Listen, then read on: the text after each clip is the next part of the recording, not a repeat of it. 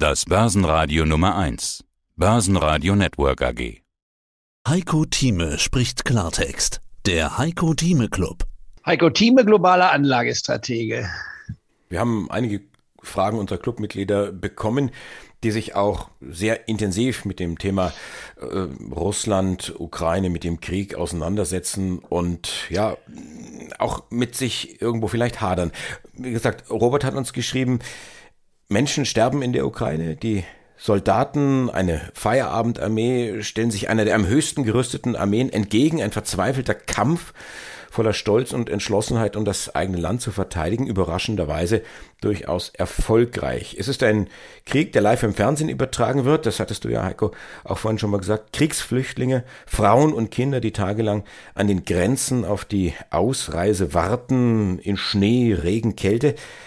Darf ich mir Gedanken machen, Geld zu verdienen? Darf ich die Rheinmetalls dieser Welt kaufen?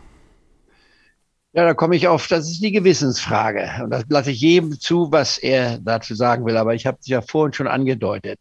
Ich habe nichts dagegen, wenn man in die Rheinmetall investiert, nicht wahr? Und anderen Verteidigungswerte, die wir in Deutschland, Rüstungswerte, die wir haben.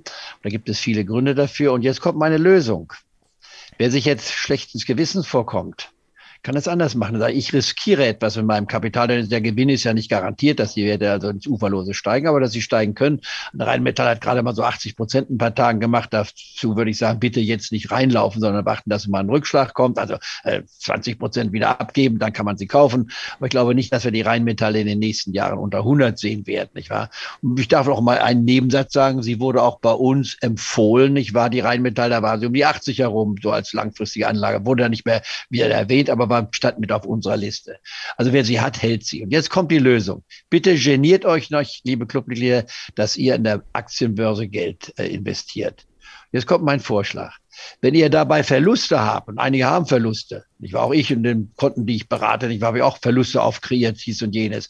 Erstens so als Nebensatz, die größte Fondsmanagerin, nicht wahr, der Welt im letzten Jahr, Casey Wood, weist ein Minus seit zwölf Monaten von über 60 Prozent auf. Also geniert euch nicht, wenn ihr Minuszahlen habt, nicht wahr? Also das betrifft viele Leute. Aber, jetzt kommt das Aber. Wenn ihr Gewinne macht, dann denkt mal ein bisschen dran und seid etwas christlich. Sagt, wie viel kann ich davon, ohne mir weh zu tun müssen, aber doch meine Moral aufrechtzuerhalten, kann ich davon als Spende dahin schicken, wo es dann gern gesehen wird. In anderen Worten, ein Börsengewinn, den man machen kann, den man mit seinem Gehirnschmalz und mit seiner Liquidität, die man hat, erzielt, kann der restlichen Welt, die leidet, auch zugutekommen. Ich halte das für absolut vertretbar. Deswegen wäre es total falsch zu sagen, ich kaufe keine Aktien, weil ich mich daran nicht beteiligen will. Und da, wo man sich das einkaufen kann und Gewinne machen kann, wenn man sagt, ich gebe dafür meine fünf oder zehn Prozent der Gewinne weg, würde ich als keinesfalls negativ ansehen.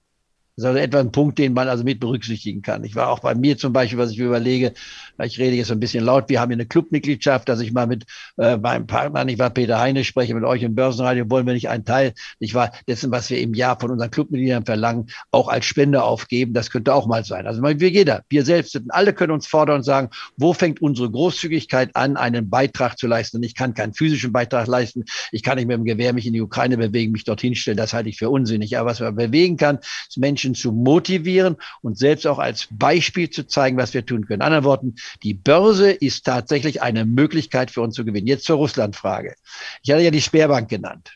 Sperrbank was war die Vergangenheit? Würde ich die Sperrbank empfehlen heute aus der Sicht? Nein, aber sie ist nun mal die größte Bank, nicht wahr, Privatbank in Russland. Sie hat Assets, sie war eine Dividendenrendite, die größer ist als der, oder zumindest war als der aktuelle Aktienkurs. Man kriegt also mehr als 100 Prozent Dividenden äh, bezahlt, nicht wahr, wie es der Aktienkurs wiedergibt. Aber das ist, steht von gestern ist, wer jetzt die Sperrbank gekauft hat, und ich hatte sie empfohlen, da war sie bei 12 gewesen, zwischen 11, 12 oder 13, ich war, äh, und hat sie im Portfolio drin. Erstens, was ich gesagt habe, ist eine Spekulation. Also Russland-Aktie maximal, wenn man eine volle Position aufbaut, kann man dort ein, zwei Prozent wäre schon eine ganze Menge. Nehmen wir mal, geht von ein Prozent aus. Wer so angefangen hat, und hier kommt mein Drei-Tranchen-Prinzip wieder absolut voll rein, und ich muss es erwähnen, auch wenn einige es nicht mehr hören wollen. Die drei Tranchen sagen, die erste Tranche wäre dann maxi, maximal gewesen ein halbes Prozent. Man hat also von dem halben Prozent die Aktie gekauft und jetzt ist sie also um 80 Prozent gefallen.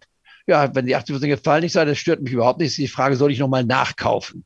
Äh, wer nachkaufen will, kann das theoretisch gut, oder kann auch sagen, nee, ich halte, bleib jetzt einfach drin und sehe, was daraus wird. Verkaufen würde ich es hier auf keinen Fall. Denn dazu tue ich keinem eingefallen. Denn das, was noch übrig ist, wenn ich 80 Prozent verloren habe, nehmen wir an, man hat also 100.000 Euro gehabt, hat 500 Euro investiert, 80 Prozent ist weg, dann hat man noch 100 Euro.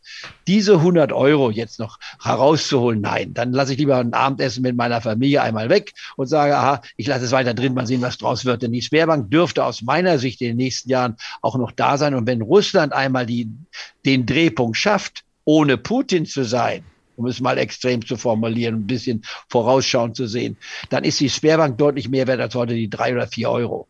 Auch das würde ich sagen. Also insofern bleibe ich drin. Wer jetzt spekulieren will, hochkarätig, hat sie noch nicht und sagt, uh, soll ich vielleicht doch was machen? Dem würde ich dann sagen, ja, okay, wenn sie 100 oder 150 Euro, 250 Euro investieren wollen, von 100.000 ausgehen, das ist ein Viertel Prozent. Ich habe auch bei Bitcoin gesagt, da kann man investieren, also da kann man auch in Sperrbank investieren, aber es steht nicht auf meiner Liste mehr. Ich würde also russische Anlagen, so wie es Shell, BP gemacht haben, sagen, bitte, wir schreiben es ab. Wir wollen das Land nicht unterstützen, aber als Privatanleger kann man natürlich etwas anderes handeln, weil wir keine Geschäft damit machen. Wir sagen nur, wie sieht die Zukunft aus. Die russische Börse ist temporär tot, aber sie bleibt nicht ewig tot, denn Russland ist in den nächsten Jahren und Jahrzehnten nach wie vor ein, ein Land und ein Land, was wir gerne in unserem europäischen Verbündnis sehen würden, aber mit einer Führung, die demokratisch und nicht diktatorisch ausgerichtet oder autokratisch ausgerichtet ist. So würde ich es beantworten. Ansonsten stehen russische Werte bei mir nicht auf der Liste mehr. Ich wollte nur zu dem Stellung nehmen, was ich mal gesagt hatte. Ich stehe dazu. Die Situation war noch eine andere. Jetzt würde ich sagen, nein, nicht. Aber wer es hat, hält es einfach in sein Portfolio. Und damit hast du die Frage von Dieter beantwortet, ohne dass ich sie dir gestellt habe. Aber es ging genau in diese Richtung, ausgehend von der Sperrbank, dann über andere russische Werte. Und das hast du ja sehr anschaulich jetzt dargestellt. Peter hat auch eine, ja, praktische Frage. Er sagt, es ist ja nicht auszuschließen, dass Putin Atomwaffen einsetzt, taktische Atomwaffen. Wusste gar nicht, dass es sowas gibt. Die, die Bombe im Rucksack, also man kann ein Dorf ausschalten, eine ganze Stadt, eine kleine Stadt oder auch eine große Stadt. Wie muss ich mich jetzt persönlich darauf vorbereiten, wenn ich davon ausgehe? Muss ich Konserven kaufen? Brauche ich ein Notstromaggregat? Wasser? Bargeld? Die Antwort heißt bei mir keine Panik. Äh, es ist möglich, das hat man jetzt ja gesehen, also wenn man mal mit den Militärs spricht, sowas ist möglich, war auch immer möglich, war ja auch der Angst des Terrorismus, nicht wahr? Wenn ein Terrorist mit so einer klein gebastelten Bombe kommt, die also limitierte Auswirkungen hat, äh, es ist furchtbar, die Vorstellung überhaupt in den Raum zu setzen. Aber äh, nichts ist ausschließbar in dem, was wir sehen. ich würde mal so sagen, was in unserer Macht steht, ist jetzt mit Konserven einzudenken, halte ich falsch. Panik zu kreieren, halte ich für absolut falsch. Unser Wirtschaftssystem fungiert, egal was passiert in der Ukraine. Äh, aber wir wollen erstens sehen, dass die Menschen, die zu uns wollen, dass wir sie aufnehmen. Das finde ich auch großartig. Ich finde es sehr gut, um es mal jetzt wieder von der Börse her zu sehen, dass Airbnb, ich war hier 100.000 äh, äh, Wohnungen anbietet. Und zwar frei und aus dem eigenen Portokasse es bezahlt. Ich weiß, also wir verlangen nichts, wir nehmen die Flüchtlinge auf auf unbestimmte Zeit. Ich finde es großartig, dass die Bahn, man könnte sagen, was ist das schon? Das ist eine gute Geste. Wir frachten alle, die wollen, die zurückkommen, wie freie Fahrt nach Euro Deutschland, überall hin, wo ihr wollt. Ihr braucht nicht zu bezahlen. Ich meine, das ist so scheinbare Kleinigkeiten, aber es zeigt, die menschliche Teilnahme an dieser Katastrophe ist in flächendeckender Weise vorhanden. Und das finde ich das Positive. Wir kommen zusammen. Und all die Extremkräfte, die wir in Deutschland leider auch hatten, werden hoffentlich in den Hintergrund gedrückt werden. Jetzt werde ich noch etwas persönlich, wenn ich mir die Rede anschaue, und ich war von der AfD im Bundestag, das war die einzig beschämende Rede. Die Linken kann ich verstehen, teile aber deren Meinung als Pazifist weiter zu bleiben. Aber was die AfD dort gesagt hat, das war total disqualifizierend, nicht wahr? Aber dabei belasse ich es auch. Und ich bin also sehr stolz darauf, wie bei uns die CDU, CSU durch Herrn Merz, nicht wahr, Herrn Scholz lobt, Herr Scholz ein anderer Scholz. Und wir haben eine andere Ära. Wie einer sagt, die Ära Merkel ist egal wie man sagt, leider oder was auch immer ist, vorbei. Es ist eine neue Ära, hat begonnen. Sie hat anders begonnen, als man sich vorgestellt hat. Und dass die Grünen, nicht wahr, jetzt voll mitmachen. Herr Habeck, nicht wahr, Frau Baerbock, die übrigens eine gute Figur macht als äh, Außenministerin, dass wir uns hier zusammenfinden. Also wir sind auf dem richtigen Weg. Wie es weitergeht, das können wir jede Woche diskutieren. Und dann muss man sich dann fragen, okay, was heißt das jetzt für unsere Börse konkret, für unsere Clubmitglieder? Äh, das Problem Ukraine wird uns noch lange beschäftigen. Die Not der Menschen wird Jahrzehnte anhalten, die Schicksale die sich dort abspielen. Aber äh, es gibt auch Helden, es gibt auch dann wiederum Vorbilder. Und ich hoffe, dass äh, die, äh, die Schuldigen dann später auch zur Rechenschaft gezogen werden. Denn ein Angriff auf ein unschuldiges Land hat keinerlei Rechtfertigung. Und das Positive vielleicht auch ist für Herrn Xi. Herr Xi guckt sich das genau an. Er bliebäugelt ja mit Taiwan, nicht wahr, dass er mal einnehmen möchte, weil er sagt, das gehört zu China. Das mag mal zu China gehört haben, gehört auch zu China, aber es ist seit über 70 Jahren selbstständig. Und auch diesen Teilen muss man das Recht zugestehen, selbstständig bleiben zu können. Ich glaube, Herr Xi würde schlechtens beraten sein, wenn er nach wie vor liebäugelt, in Taiwan einzumarschieren. Denn da sieht er, was hier in der Ukraine passiert. Und ich glaube, dass die Taiwanesen sich genauso direkt verhalten werden, wie wir es in der Ukraine gesehen haben und nicht so, wie wir es in Afghanistan gesehen haben, dass hier 20 Jahre lang, nicht wahr, massive Investitionen, Aufbau des Militärs, nichts innerhalb von 24 Stunden zerstört werden konnten. Das Sie hörten einen Ausschnitt Fall. aus dem aktuellen Heiko Thieme Club.